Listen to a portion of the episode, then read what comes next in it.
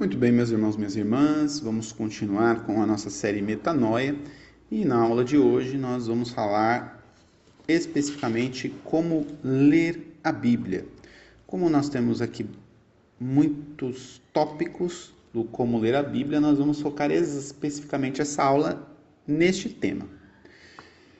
O primeiro ponto que nós devemos entender para como ler a Bíblia é que a palavra de Deus ela é escrita para os homens e pelos homens, inspirados pelo Espírito Santo,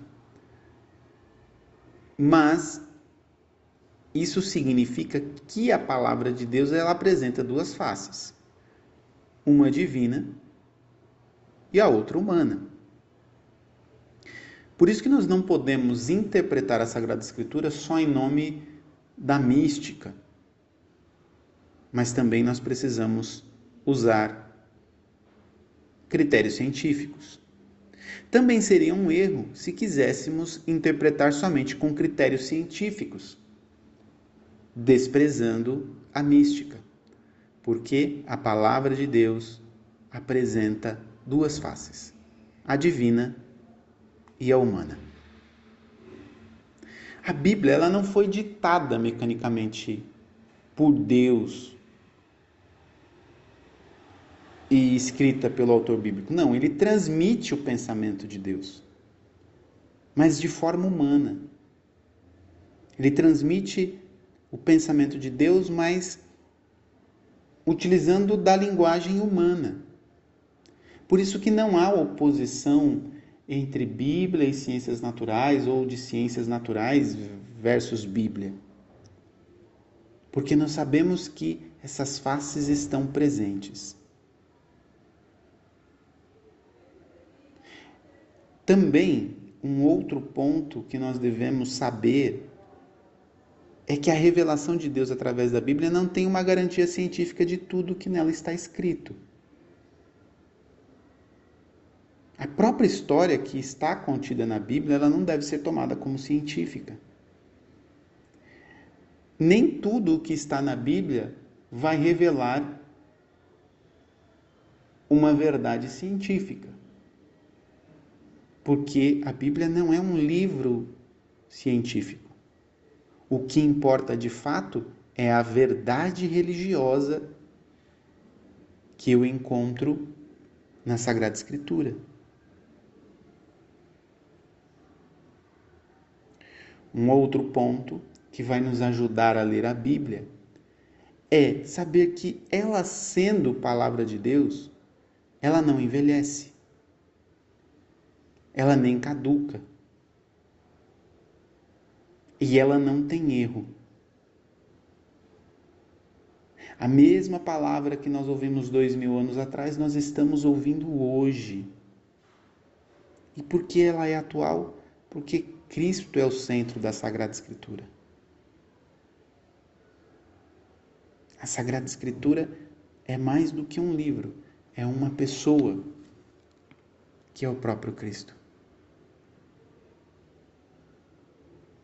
O Antigo Testamento já anuncia Jesus como em figuras, em uma perspectiva de esperança. E o Novo Testamento já apresenta ele como modelo vivo. O Catecismo da Igreja Católica vai dizer assim para a gente: através de todas as palavras da Sagrada Escritura, Deus pronuncia uma só palavra, seu Verbo único no qual se expressa por inteiro. Olha que coisa maravilhosa. Catecismo da Igreja Católica, parágrafo 102. Através de todas as palavras da Sagrada Escritura, Deus pronuncia uma só palavra, seu Verbo único, no qual se expressa por inteiro. Então, isso é apenas para dar uma perspectiva inicial de questões que não podem estar longe da nossa visão. A questão dessas duas faces da Sagrada Escritura, divina e humana, de que nós precisamos usar do critério místico da fé, mas também de critérios científicos, de que o agiógrafo, o autor bíblico, ele transmite o pensamento de Deus, mas numa linguagem humana, de que não há oposição entre Bíblia e ciências naturais, mas a Bíblia não tem uma garantia científica de tudo que nela está escrito. Isso quer dizer, não deve ser to tomado palavras da Bíblia como palavras científicas. Na verdade, o que importa na Sagrada Escritura é a verdade religiosa. E quem é o centro da Sagrada Escritura? É Cristo. Então, essas são, são pontos essenciais para você ter na sua visão, para você entender como ler a Sagrada Escritura, como ler a Bíblia. Agora, para fazer uma boa leitura da Bíblia, a igreja vai nos recomendar ter em mente o que se chama de cinco sentidos. Então, anote aí, são cinco sentidos. Quais são esses sentidos? O primeiro é a analogia da fé. O que, que significa analogia da fé? A analogia da fé é perceber, compreender, enxergar que cada texto da Sagrada Escritura está, de certa forma, relacionado com toda a Bíblia e com a fé da igreja. Por isso que nós não podemos tirar um texto ou um versículo que seja deste contexto, sem que possa haver erro de interpretação. Você não pode simplesmente lá pescar um texto ou pescar um versículo, se apropriar dele, retirando do contexto em que ele foi escrito. Porque senão você vai incorrer em erro. Aqui entra como fundamental, como importantíssimo a sagrada tradição e o magistério da igreja, que interpreta a Bíblia sem erro. A analogia da fé vai sempre nos recordar de que eu preciso ler a sagrada, a sagrada escritura num contexto, numa relação com toda a Bíblia e com a fé da igreja. E não pegar um textinho aqui, outro ali, e esquecer de que existe um contexto todo de fé da própria igreja.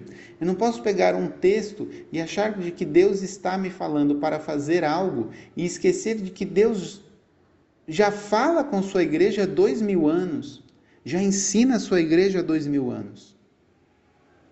Veja o que o Catecismo da Igreja Católica fala no número 889 para manter a igreja na pureza da fé transmitida pelos apóstolos, Cristo quis conferir à sua igreja uma participação em sua própria infalibilidade. Ele, que é a verdade. Pelo sentido sobrenatural da fé, o povo de Deus se atém indefectivelmente à fé sob a guia do magistério vivo da igreja. Olha que coisa maravilhosa. O povo de Deus se mantém unido à fé, neste sentido sobrenatural da fé, sob a guia do magistério da igreja, de um magistério que é vivo. Que coisa maravilhosa. Esse é o primeiro sentido. Um segundo sentido que precisamos ter em mente para ter uma boa leitura da Bíblia, o sentido da história. Deus é o Senhor da história. E o avançar da história também nos ajuda a compreender a Sagrada Escritura. É por isso que Jesus nos manda observar os sinais dos tempos. Ao observar os sinais dos tempos, o avançar da história, nós podemos enxergar também uma maneira boa de ler a Sagrada Escritura, de compreendê-la a partir da própria história que nós vemos acontecer diante dos nossos olhos. Muito bem. Terceiro sentido, o sentido do movimento progressivo da revelação. O que, que isso quer dizer? A revelação ela foi acontecendo em etapas.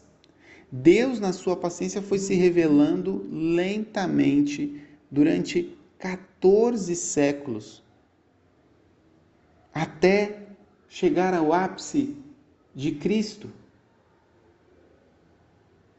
A palavra eterna, o Verbo de Deus, se encarnou e habitou no meio de nós. Viveu, pregou, ensinou, se entregou por nós numa cruz, morreu, ressuscitou, subiu aos céus, enviou seus apóstolos, seus discípulos, enviou o Espírito Santo sobre nós, fundou a sua igreja. E mais de 20 séculos nós caminhamos na igreja e somos guiados pela, por essa sagrada tradição. Que nos ensina sobre esta revelação de Deus nas Sagradas Escrituras. Nós precisamos ler a Sagrada Escritura também neste sentido do movimento progressivo desta revelação de Deus, que chega no seu ápice em Cristo Jesus. Mas a igreja, nos 20 séculos, vem trazendo para nós não uma nova verdade, mas vem trazendo ensinamentos da compreensão desta verdade que é o Cristo. Não haverá outra palavra de Deus para nós além de Cristo Jesus. Porém, a igreja não compreendeu toda esta palavra plenamente em uma única vez, mas ela vai sendo iluminada pelo Espírito que vai recordando as palavras de Cristo e ensinando a compreender tudo aquilo que ele nos ensinou. Então nós precisamos entender este sentido do movimento progressivo da revelação. Quarto sentido, o sentido da relatividade das palavras. Por que sentido da relatividade? Veja, aqui nós não estamos falando nada da questão de relativismo moral. Aqui é a relatividade das palavras. As palavras são relativas, nem sempre absolutas. Para a gente compreender o texto bíblico, a gente precisa saber o que certas palavras significam exatamente. Quando foram usadas pelo geógrafo, pelo autor sagrado. Se nós não compreendemos o sentido relativo das palavras, nós provavelmente cairemos num erro da compreensão da Sagrada Escritura. Existe até mesmo no estilo literário uma forma de expressar este sentido relativo das palavras. Quinto sentido, o bom senso, ou o que nós chamamos de senso crítico. Isso quer dizer o que, minha gente? É a partir da nossa inteligência e equilíbrio diante dos fatos, nós usarmos isso para a leitura da Sagrada Escritura. O bom senso ou o senso crítico, o senso comum. Nós precisamos ser equilibrados e colocarmos a nossa inteligência, que é esta faculdade superior, é este sentido superior da inteligência para compreender bem a Sagrada Escritura. Então, para recapitularmos, nós falamos dos cinco sentidos que a igreja nos recomenda para fazer uma boa leitura da Bíblia: a analogia da fé, o sentido da história, o sentido do movimento progressivo da revelação, o sentido da relatividade das palavras o bom senso ou senso crítico. Muito bem. Mas além desses cinco sentidos, a própria Sagrada Escritura apresenta dois sentidos em si, e esse texto aqui é inclusive um texto do Catecismo da Igreja Católica. Então, aqui entendam. Primeiro, nós falamos dos cinco sentidos que nós precisamos, que a igreja nos recomenda ter em mente para fazer uma boa leitura da Bíblia. Agora, nós vamos falar de dois sentidos que as Sagradas Escrituras apresentam, que a igreja nos propõe também no Catecismo da Igreja Católica. Esses dois sentidos é o sentido literal e espiritual da Sagrada Escritura. Então, nós vamos primeiro para o sentido literal.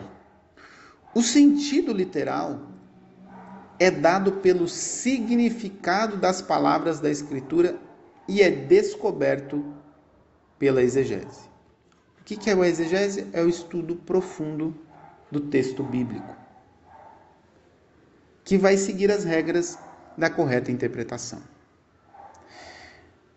Aqui, minha gente, todos aqueles sentidos que nós falamos da relatividade das palavras, do bom senso, do contexto histórico, da analogia da fé, do movimento progressivo da revelação, eles vão entrar dentro deste sentido literal Santo Tomás de Aquino vai dizer que todos os sentidos devem estar fundados no literal. Isso quer dizer na exegese, no estudo profundo do texto bíblico, para entender o significado das palavras da Escritura. E graças a Deus nós temos muitos bons exegetas que já nos deixaram muito bem caminhos trilhados, bons exegetas, bons teólogos, bons santos da igreja, que estudaram profundamente a Sagrada Escritura e nos deixaram já uma grande herança para compreendermos a Sagrada Escritura. Nós teremos a oportunidade de ver também nas nossas formações algumas reflexões destes santos e destas santas dentro da Sagrada Escritura. Vamos para o segundo sentido, que é, falamos do sentido literal e agora vamos falar do sentido espiritual. Mas o que, que significa o sentido espiritual? O sentido espiritual, na verdade, ele vai nos levar a compreender a unidade do projeto de Deus não somente o texto da Escritura, mas também as realidades e os acontecimentos de que fala, até mesmo por meio de sinais. Então, o sentido espiritual, para que ele possa ser compreendido melhor, ele é subdividido em três. Então, vamos lá: temos o sentido literal, o sentido espiritual. O sentido espiritual, para ser compreendido, ele é dividido em três. Então, o sentido espiritual ele tem o sentido alegórico, o sentido moral e o sentido anagógico. Então, guarda aí: alegórico, moral e anagógico. Vamos ver o que é cada um deles. O sentido alegórico ele vai nos levar a uma compreensão mais profunda dos acontecimentos, reconhecendo a significação deles em Cristo. Isso quer dizer eu começo a ler um texto da Sagrada Escritura e eu vou perceber, a partir deste sentido alegórico, que este acontecimento ele está de certa forma me apontando um significado dele em Cristo Jesus. Um exemplo bem prático: a travessia do Mar Vermelho, feito pelo povo hebreu liberto do Egito por Deus através de Moisés. Essa travessia do Mar Vermelho, que é uma passagem muito conhecida, é um sinal da vitória de Cristo. Nós podemos interpretar no sentido alegórico esta passagem do Mar Vermelho como a vitória, o sinal da vitória de Cristo. Mas também a passagem do Mar Vermelho é um sinal do nosso batismo. Assim como o povo passou por meio das águas para conquistar uma vida nova, liberto da escravidão, nós também passamos por meio das águas, no nosso batismo, para termos uma vida nova e sermos libertados, libertos da escravidão do pecado. Então, este é um exemplo do sentido alegórico, um sentido espiritual. Continuando no sentido espiritual, no segundo ponto do sentido espiritual, que é o sentido moral. O sentido moral, ele vai nos levar a ver os acontecimentos relatados na escritura como uma forma correta de agir. Isso quer dizer, na Sagrada Escritura eu posso compreender ali as palavras como uma instrução para a minha ação, para uma forma correta de agir no mundo. A Sagrada Escritura irá me orientar para a vivência das virtudes, de uma vida reta, vivendo segundo a reta razão. São Paulo vai nos dizer que a Sagrada Escritura, os os sagrados livros foram escritos para nossa instrução. Então, dentro da Sagrada Escritura, eu vou encontrar também no sentido espiritual o sentido moral. Aqui, só colocando um parênteses que eu acho que é importante colocar, é, talvez você vai falar assim, poxa, mas nem sempre eu consigo compreender o sentido moral das Sagradas Escrituras. Mas Vamos pensar de uma maneira bem prática. Pegue os dez mandamentos e pense como seria a nossa sociedade se todos nós vivêssemos os dez mandamentos como um sentido moral de instrução de vida. Se todos Veja, estou falando se todos na nossa sociedade amassem a Deus sobre todas as coisas. Se todos honrassem pai e mãe. Se todos não matassem, não roubassem, não cobiçassem as coisas alheias, não cobiçasse a mulher do próximo. Imagine como seria a nossa sociedade. Por isso, quando nós falamos desse sentido moral, eu estou pegando o exemplo dos Dez Mandamentos, porque talvez seja mais simples de você compreender. Mas nós vamos traduzir nesse sentido moral como a instrução de fato para nós vivermos esta vida saudável com Deus e saudável com o próximo cumprindo plenamente o duplo mandamento do amor que Jesus nos deixou: amar a Deus sobre todas as coisas e ao próximo como a nós mesmos. Muito bem, vamos para o terceiro tópico do sentido espiritual, que é o sentido anagógico. O que é o sentido anagógico? É ver as realidades e os acontecimentos na sua significação eterna é, conduzindo-nos, que em grego é anagoge, para a nossa pátria. Isso quer dizer, está nos conduzindo para a nossa pátria. É ver as realidades do acontecimento, dos acontecimentos na perspectiva de para onde estamos indo. Nós podemos traduzir isso, por exemplo, quando olhamos para o livro do Apocalipse e vemos lá que a igreja na terra é sinal desta Jerusalém celeste. Então, quando nós estamos aqui unidos na terra, a igreja, é porque também nós cremos que estamos unidos no céu com a Jerusalém celeste. A igreja aqui na terra é sinal desta Jerusalém celeste. e ao mesmo tempo vivemos unidos na igreja aqui na terra porque acreditamos que dentro dela, como uma grande arca, como no tempo de Noé, hoje os homens entram para a salvação. Entramos nessa grande barca que é a igreja, sinal da Jerusalém Celeste. E estamos aqui unidos a ela porque queremos estar unidos a ela no céu, como a igreja gloriosa. Muito bem, se nós formos lá no catecismo, existe um belo resumo no parágrafo 118 sobre esses quatro sentidos. Que eu falo quatro sentidos, na verdade é o sentido literal e o sentido espiritual, mas como o sentido espiritual é aberto em três, então eu vou falar do sentido literal, o sentido alegórico, o sentido moral e o sentido anagógico. Fica mais simples de você entender.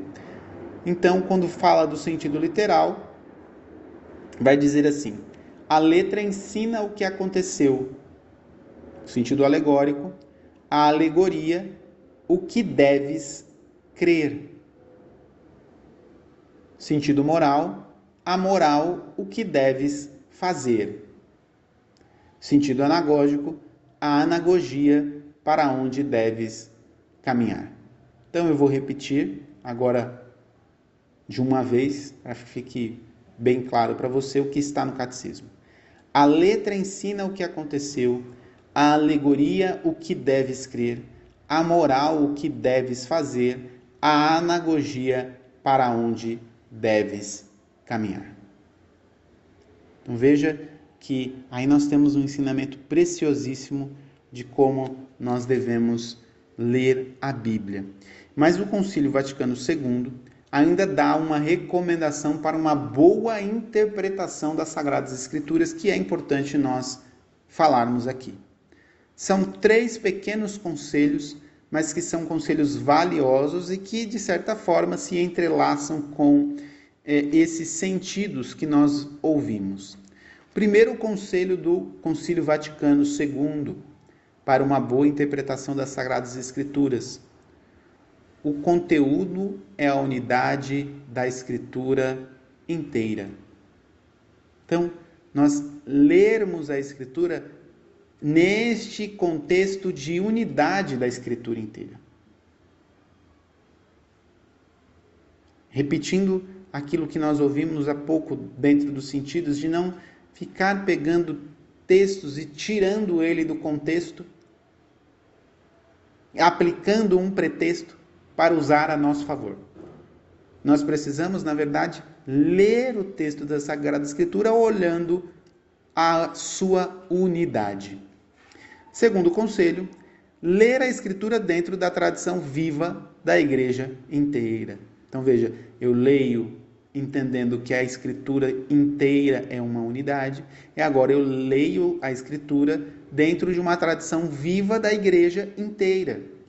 Então não é dentro da tradição não é dentro de uma tradição com T minúsculo que talvez eu tenha aqui na minha comunidade.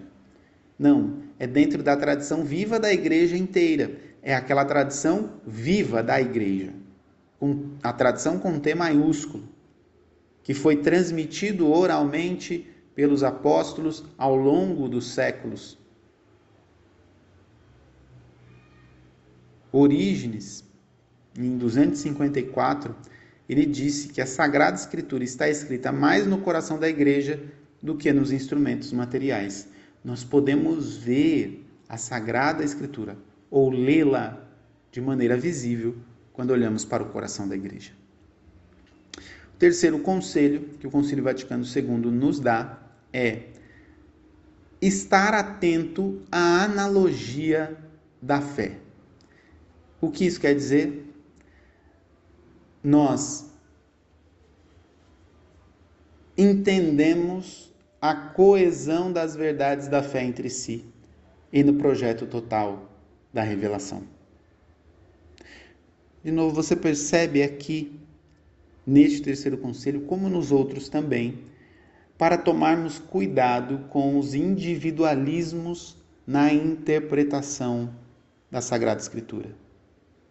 Olharmos no contexto da unidade da Sagrada Escritura, da unidade da tradição da igreja, da unidade das verdades da fé entre si, a Sagrada Escritura não vai se contradizer dentro de uma verdade de fé e nem no projeto total da revelação.